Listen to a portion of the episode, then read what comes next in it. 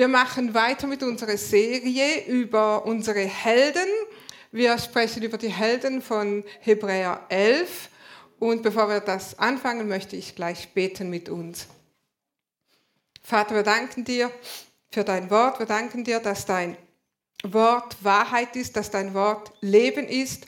Und wir danken dir, dass wir über dein Wort sprechen dürfen heute, dass dein Wort, du sagst, dein Wort kehrt nicht leer zurück, sondern es wird aus, wozu es gesandt ist.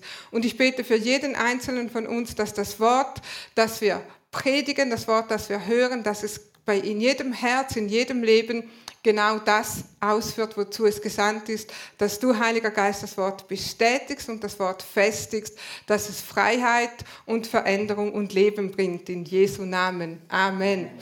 Der Leitvers zu unserer Serie ist Hebräer 11, Vers 6. Und hier heißt es, aber ohne Glauben ist es unmöglich, Gott zu gefallen. Wer zu Gott kommen will, muss glauben, dass es ihn gibt und dass er die belohnt, die ihn aufrichtig suchen. Also es geht darum, wir sprechen über diese Helden, die es geschafft haben in diese sogenannte Hall of Fame von Hebräer 11, also diese Menschen vom Alten Testament, die es durch irgendwelche Dinge, die sie taten, geschafft haben, dass sie in Hebräer aufgeführt werden als, wir nennen sie unsere Glaubenshelden. Natürlich ist das nicht geschrieben, damit wir einfach nur wissen, wow, Abraham, was hat er getan? Oder David, was war das für ein Held? Und Noah, über den wir heute sprechen, sondern das wurde für uns geschrieben, dass wir denselben Glauben haben können wie sie. Und dass wir sehen anhand dessen, was sie getan haben, gemacht haben im Glauben, dass wir das auch tun können weil das Wort ist lebendiges Wort, das Wort ist geschrieben, dass wir ermutigt werden und dass wir lernen, einfach das, das zu tun, was diese Menschen getan haben. Und wir haben gelesen, wer zu Gott kommen will, muss glauben. Gott möchte, dass wir im Glauben zu ihm kommen, im Vertrauen zu ihm kommen. Im Vertrauen nämlich, dass er immer noch derselbe Gott ist, der er damals war für Abraham, für, für David, für Noah, dass er immer noch derselbe Gott ist von damals wie heute. Und dass er immer noch dieselbe Kraft hat und immer noch dieselben Werke tun kann und tun will durch dich und durch mich. Amen. Nun, heute werden wir über Noah sprechen und ich habe mir so überlegt bei dieser Predigt, ähm, wie war das am Anfang, als es, geheißt, äh, als es hieß in Bayern, ähm, ab Freitag Ausgangssperre. So etwas haben wir noch nie erlebt. Und plötzlich weißt du, okay, am Sonntag gibt es keinen Gottesdienst mehr, wir haben keine Teamtreffen mehr, wir haben keine Megagruppen mehr, wir haben dies und jenes und das nicht mehr, wir können nicht mehr rausgehen, wir können nicht mehr Leute besuchen, wir können nicht mehr Leute einladen, wir können eigentlich viele Dinge oder fast alles, was wir uns gewohnt sind zu tun, können wir nicht mehr tun was machen wir jetzt? Und das hat mich sehr unter Druck gebracht, das hat mich auch gestresst, weil ich gedacht habe, wie geht das jetzt weiter mit der Gemeinde und wie machen wir das alles? Auf der anderen Seite habe ich gedacht, okay, wenn wir all das nicht mehr tun können, dann nehme ich mir mal ein bisschen Zeit, mein Haus zu putzen, gewisse die Küche zu neu, äh, aus, Küchenschränke auszuräumen, ein Büro mal ein bisschen zu sortieren und ich bin einfach nicht dazu gekommen. Und das hat mich noch mehr gestresst, weil ich habe gedacht, was mache ich denn den ganzen Tag? Und doch, wir hatten ja neue Herausforderungen mit diesen Inputs und mit diesen Meetings, die wir jetzt online machen. Nur in meinem Kopf war es so, dass ich gedacht habe, ich habe jetzt mindestens ein Drittel mehr Zeit. Und jeden Tag lief mir die Zeit davon und ich war total unter Stress. Etwa einen ganzen Monat lang. Ich habe auch nicht mehr gut geschlafen, war einfach unruhig. Vielleicht ging es dir ähnlich oder vielleicht ging es dir in gewissen Dingen so. Einige von uns, ihr habt vielleicht Ängste gehabt oder was wird jetzt oder die Eltern Stress mit den Kindern. Wie schaffe ich das, wenn die Kinder jetzt plötzlich die ganze Zeit zu Hause sind? Ich sie selber unterrichten muss. Ich muss auch noch meinen ganzen Haushalt machen und Homeoffice machen und du willst alle Rollen perfekt ausfüllen, ausführen. Ähm, du will, und da willst dabei eine gute Haltung bewahren. Wie schaffen wir das? Also ist, ist oder war oder wir sind immer noch in dieser Zeit, die einfach außergewöhnlich ist. Es ist eine Situation, die wir so nie gekannt haben, die noch nie so da gewesen ist. Alles scheint aus dem Ruder zu sein und jeder fragt sich, ob dieses Leben nun das neue Normal ist. Und in so eine Zeit wurde Noah geboren. Das erste Mal, wo wir äh, über Noah lesen, ist in 1. Mose 6, Vers 28 bis 29. Hier heißt es, Lamech war 182 Jahre alt, als er einen Sohn zeugte. Den nannte er Noah, indem er sprach, der wird uns trösten, ob unserer Hände Arbeit und Mühe, die herrührt von dem Erdboden, den der Herr verflucht hat. Also es war eine turbulente Zeit und dieser Lamech sagte, wir brauchen irgendwie Ruhe, wir brauchen Trost. Und als er einen Sohn bekam, sagte er, das ist Noah, der soll uns trösten. Also er spricht sozusagen prophetisch über seinem Sohn. Er wird uns trösten, er wird uns Ruhe schenken. In jeder Not, in jeder Situation, sei sie auch noch so turbulent, Gott ist immer da. Und in einer Zeit, die so ungewiss ist wie unsere Zeit jetzt, brauchen wir einen Ort der Ruhe und des Trostes. Ich habe diese Predigt in vier Abschnitte eingeteilt oder wir könnten auch sagen in vier Zeitabschnitte. Und der erste Abschnitt heißt Zeit der Umkehr. Die Situation damals lesen wir in 1. Mose 6, Vers 5 und Vers 13. Ich habe nur einige äh, Verse rausgenommen. Ihr kennt wahrscheinlich alle die Geschichte, aber ich habe einfach eine, einige Verse rausgenommen. Die könnt ihr auch gerne in 1. Mose 6 nachlesen und in Hebräer 11. Da heißt es in Vers 5, der Herr aber sah, wie groß die Bosheit der Menschen auf der Erde war.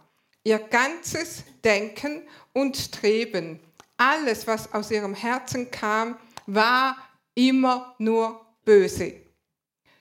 Hast du diese Ausdrücke gehört? Alles, immer, nur, alles war immer nur böse. Was die Menschen gesagt haben, was sie dachten, was sie taten, was sie redeten, alles war immer nur böse. Die Menschen waren verdorben, gottlos, böse, feindlich, rebellisch, unbelehrbar, überheblich. Die ganze Menschheit war böse. Stell dir mal vor, wie das aussehen mag. Alle Menschen um dich herum, alle immer nur böse. Was ist das für eine Welt? Was ist das für ein Leben? So schlimm, dass Gott selbst beschloss, dem muss ich ein Ende setzen. In 1. Mose 6, 13 und 14 lesen wir, da sagte Gott zu Noah, ich habe beschlossen, Mensch und Tier zu vernichten, denn ihretwegen ist die Erde voller Gewalt. Ich habe beschlossen, mir reicht's. Alle Menschen sind böse, ich werde sie vernichten, sagt Gott zu Noah. Das Interessante ist, Gott sagt nicht, mir reicht's, ich werde alle Menschen vernichten, fertig.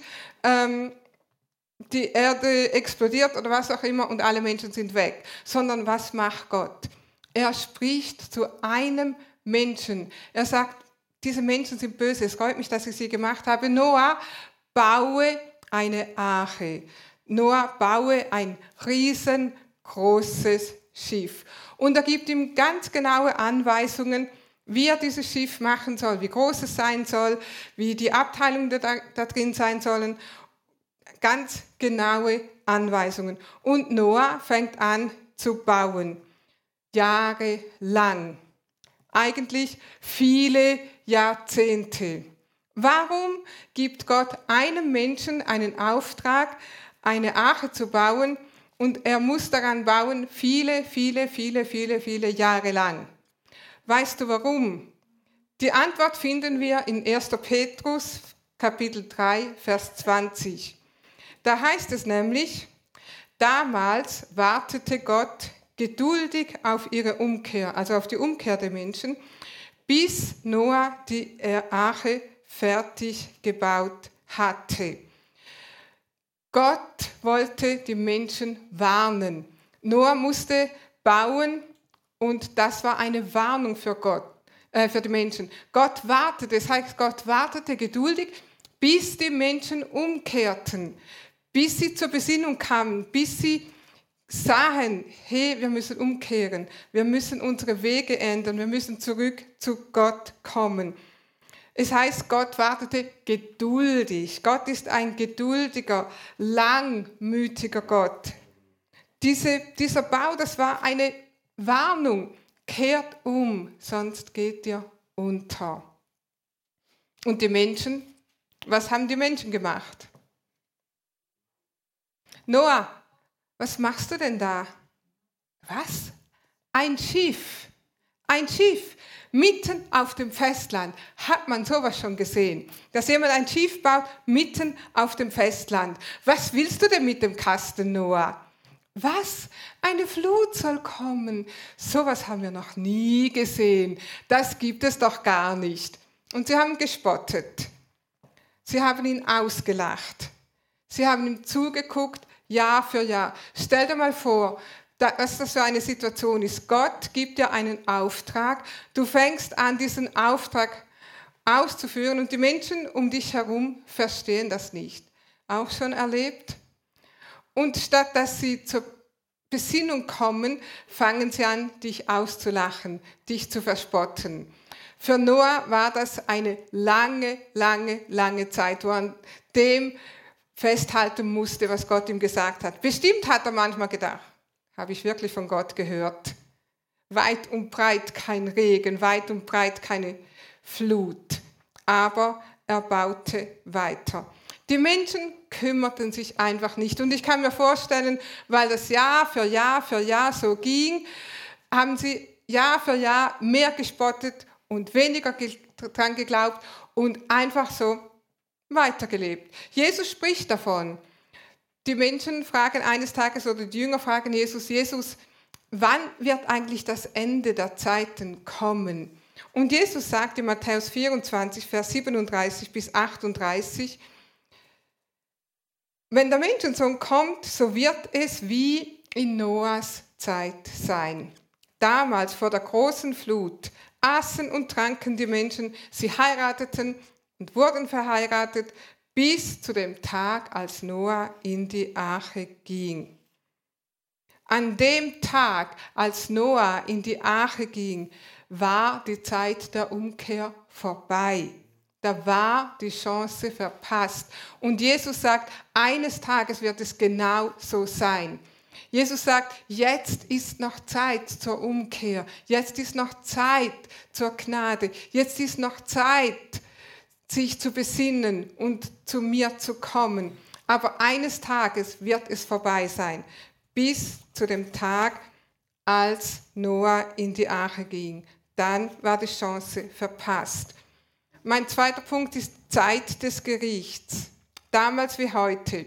Die Menschen kümmerten sich nur um das Alltägliche und Natürliche. Ist es falsch zu essen und zu trinken und zu heiraten? Natürlich nicht. Aber Jesus sagt, die Menschen damals kümmerten sich nur darum. Und in der Zeit, bevor Jesus wiederkommt, wird es genauso sein. Die Menschen essen, trinken, leben vor sich hin, arbeiten, machen Karriere, aber kümmern sich nicht um Gott. Sie werden gottlos leben. Aber eines Tages kommt Jesus wieder. Jesus hat das vorausgesagt und wir wissen das. Wir haben Himmelfahrt gefeiert am Donnerstag und wenn wir das lesen, sagt Jesus, genauso wie ihr mich in den Himmel fahren seht, werde ich wieder kommen. Eines Tages kommt er wieder und er möchte, dass wir bereit sind. Und Jesus sagt, bevor er wiederkommt, kommt ein Gericht über die Menschheit. In Matthäus, immer noch in Matthäus Kapitel 24, Vers 7 und 8, da heißt es, denn ein Volk wird sich wieder das andere erheben und ein Königreich wieder das andere. Also Völker werden einander bekämpfen, Reiche werden einander bekämpfen und es werden hin und wieder Hungersnöte, Pest und Erdbeben sein. Dies alles ist der Wehen Anfang. Jesus hat uns vorausgesagt, dass diese Dinge kommen werden. Ich kann mich noch gut erinnern, das war noch vor der Jahrtausendwende. Ähm, da hat man immer wieder darüber diskutiert, so in unseren jungen Jahren, dass es jetzt dann bald eine Zeit kommt, wo es der Menschheit gelingt, keine Kriege mehr zu führen, dass wir Frieden haben auf der ganzen Welt. Ist das gelungen? Man hat immer wieder gelesen, dass wir bald, dass wir es bald geschafft haben, alle Krankheiten auszurotten. Ist uns das gelungen? Ich glaube, wir haben mehr Krieg als je zuvor, mehr Krankheiten als je zuvor. Katastrophen nehmen mehr zu, eher zu als ab. Also es gibt immer mehr von diesen Dingen, was Jesus vorausgesagt hat. Nun, wenn wir über Corona sprechen. Besser? Ist Corona ein Gericht Gottes? Jesus hat gesagt, diese Dinge werden kommen, haben wir gerade gelesen vorher. Es werden Hungersnöte, Pest und Erdbeben sein. Also es werden solche Dinge kommen. Ist Corona ein Gericht Gottes? Nun, eins ist sicher. Gott hat Corona nicht produziert. Gott hat Corona nicht geschickt. Das kommt nicht von Gott. Amen. Corona kommt nicht von Gott. Gott hat nicht einfach so ein bisschen mal eine Idee, ähm, eine Seuche zu zerstreuen, sondern das kommt nicht von Gott. Aber ist es ein Zeichen der Endzeit? Kann sein. Nun, wenn wir von Gericht sprechen, was macht denn ein Richter? Ein Richter spricht ein gerechtes Urteil. Ein Richter verursacht nicht die Strafe. Also wenn jemand ähm, eine Bank ausgeraubt hat, er kommt vor Gericht und der Richter sagt, du hast das und das gemacht, du bist schuldig befunden, du kriegst fünf Jahre Gefängnis, dann ist der Richter nicht schuld an diesem fünf Jahren Gefängnis, sondern das hat der, der die Bank ausgeraubt hat, selber über sich gebracht. Also ein Gericht ist einfach, dass die Menschen die Konsequenzen von dem erleben, was sie verursacht haben. Es gibt viele Naturkatastrophen. Ähm, wenn wir zum Beispiel in der Schweiz äh, gucken, dass, dass gewisse Felsen, äh, gewisse Wälder abgeholzt werden an Hängen und eines Tages kommt der Hang runter, weil das nicht mehr zusammenhält. Nun, hat Gott das verursacht? Nein, es ist einfach die Wirkung von dem, dass man den Halt weggenommen hat. Also es gibt viele Naturkatastrophen, die sind von Menschen verursacht. Aber wenn sie dann passieren, sagen die Menschen, Gott hat das gemacht. Nein, Gott hat das nicht gemacht. Wir haben das selber über uns gebracht. Aber auf der anderen Seite müssen wir auch wissen, dass viele Dinge einfach passieren, weil wir in einer gefallenen Welt leben. Die Bibel sagt in Römer 8, dass die Schöpfung seufzt unter dieser, dass wir dieser gefallenen Welt, also eine Erde, wo eben der Teufel Gott dieser Welt ist. Diese ganze Erde ist unter einem Fluch sozusagen. Und es gibt zum Beispiel Erdbeben, Vulkanausbrüche, die sind einfach auf dieser Welt, weil Platten sich aneinander reiben, weil, weil es ähm, brodelt in diesen Vulkanen. Das ist nicht von Menschen verursacht. Es gibt Krankheiten, die nicht da sind, weil der Mensch etwas falsch gemacht hat, sondern sie sind einfach da, weil wir in dieser gefallenen Welt leben. Nun, ob jetzt Menschen an dieser Pandemie schuld sind oder nicht, ob irgendwelche Menschen das verursacht haben oder ob irgendwelche Fehler passiert sind, eigentlich ändert es nichts an der Tatsache, dass das Virus da ist. Und es ändert nichts an der Tatsache, dass es eine existenzielle Bedrohung ist. Ob wir das wissen oder nicht. Dieser Bau der Arche war eine Warnung von Gott. Kehrt um, sonst geht ihr zugrunde. Und die Menschen weigerten sich zu glauben. Aber eines Tages ging Noah in die Arche und dann war es zu spät. Und deshalb müssen wir unseren Fokus auf Gott richten, nicht darauf, wer ist schuld, wer hat was produziert und warum und wieso, Und machen die Politiker alles richtig? Ist das jetzt richtig, diese Entscheidung oder jene Entscheidung? Bringt das überhaupt irgendetwas, wenn wir Distanz halten müssen, Masken tragen und so weiter? Da kannst du stundenlang darüber diskutieren, aber es bringt dich nicht weiter. Aber was dich weiterbringt, ist deinen Fokus auf Gott zu richten und zu wissen, wenn Gericht kommt, dass du eben nicht im Gericht bist, sondern mein dritter Punkt ist Zeit der Gnade. Wir selber entscheiden nämlich, sind wir im Gericht oder sind wir in der Gnade Gottes. 1. Mose 6, Vers 8, da heißt es, Noah aber fand Gnade vor dem Herrn. In all diesem Chaos, Gott war immer noch da. In all diesem Chaos, in all diesem Durcheinander, in all diesen Unsicherheiten Gott ist immer noch da. Und Jesus ist immer noch derselbe, gestern, heute und in alle Ewigkeit. Amen. Und in dieser Zeit der, dieser Turbulenzen damals sandte Gott Noah. Noah bedeutet Ruhe, Trost. Also dieser Name Noah, Ruhe, Trost. Gott sandte Trost durch einen Menschen. Und Gott ist immer noch da, um Ruhe und Trost zu bringen. Noah fand Gnade bei dem Herrn. Und Gottes Gnade ist da für uns, egal was passiert. Jeder von uns kann Gottes Gnade haben und in Gottes Gnade leben. Er hat sich nicht verändert. Noah ging in die Arche und war sicher.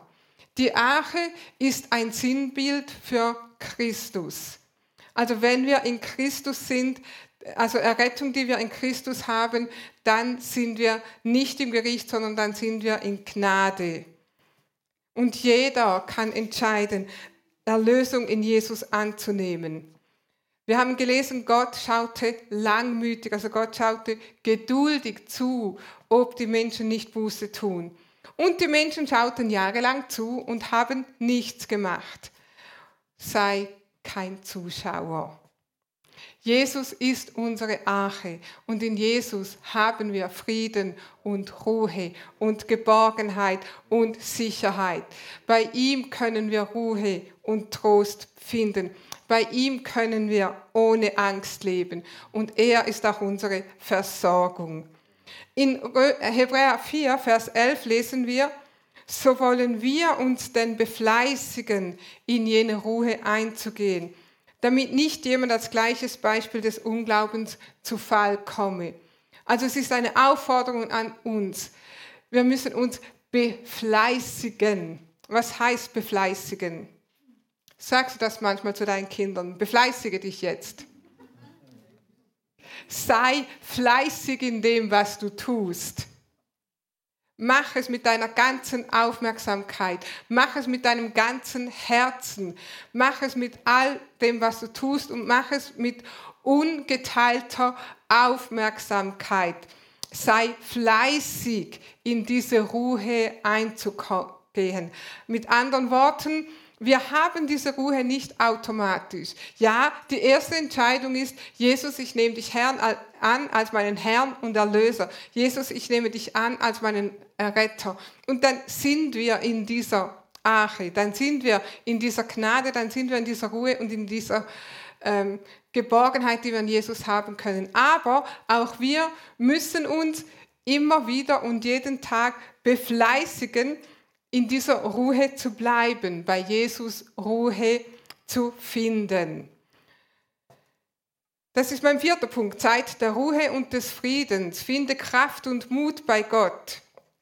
Wenn wir Gott vertrauen, wenn wir an Gott glauben, dann, dann führt uns das in die Ruhe.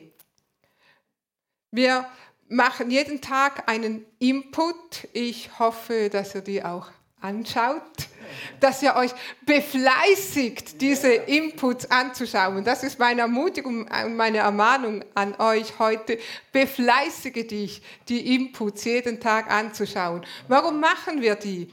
Genau deshalb, weil es so einfach ist, sich von allen Dingen ablenken zu lassen, sich darauf zu fokussieren, was passiert oder was passiert jetzt nicht da draußen Und wir möchten, dass ihr euren Fokus auf Jesus habt, dass wir alle in diese Ruhe kommen und in dieser Ruhe bleiben. Und diese Inputs, die wir machen, die sollen euch dabei helfen, euch auf Jesus zu konzentrieren, bei ihm Ruhe und Kraft und Frieden zu finden. Deshalb befleißige dich. Jesus sagt es so in Matthäus 11, Vers 28 bis 29, Kommt alle zu mir, die ihr geplagt und mit Lasten beschwert seid. Bei mir erholt ihr euch. Unterstellt euch mir und lernt von mir, denn ich bin freundlich und von Herzen zum Dienen bereit. Dann kommt Ruhe in euer Leben. Diese ungewöhnliche Zeit, diese ungewöhnlichen Umstände sind auch eine Chance.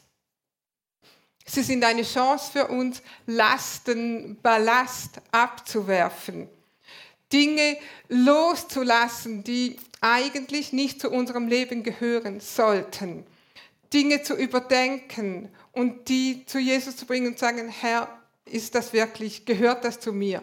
Gehört das zu meinem Leben? Soll ich das weiter tun? Oder soll ich zum Beispiel diese Beziehung aufrecht erhalten und so weiter und so weiter? Wirf diese Lasten und Ballast, wirf es ab.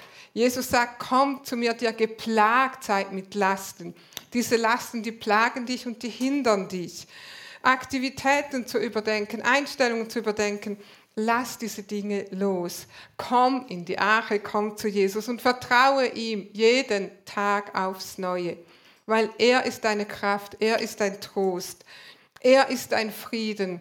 Er ist der, der dich kennt, der dein Gestern, heute und dein Morgen kennt. Jesus sagt, unterstellt euch mir, lernt von mir, bei mir erholt ihr euch. Also wenn du nächste Woche wieder mal einen Gedanken hast, ah, ich brauche irgendwie Ruhe, ich brauche Erholung, Jesus sagt, komm zu mir. Bei mir kannst du dich erholen.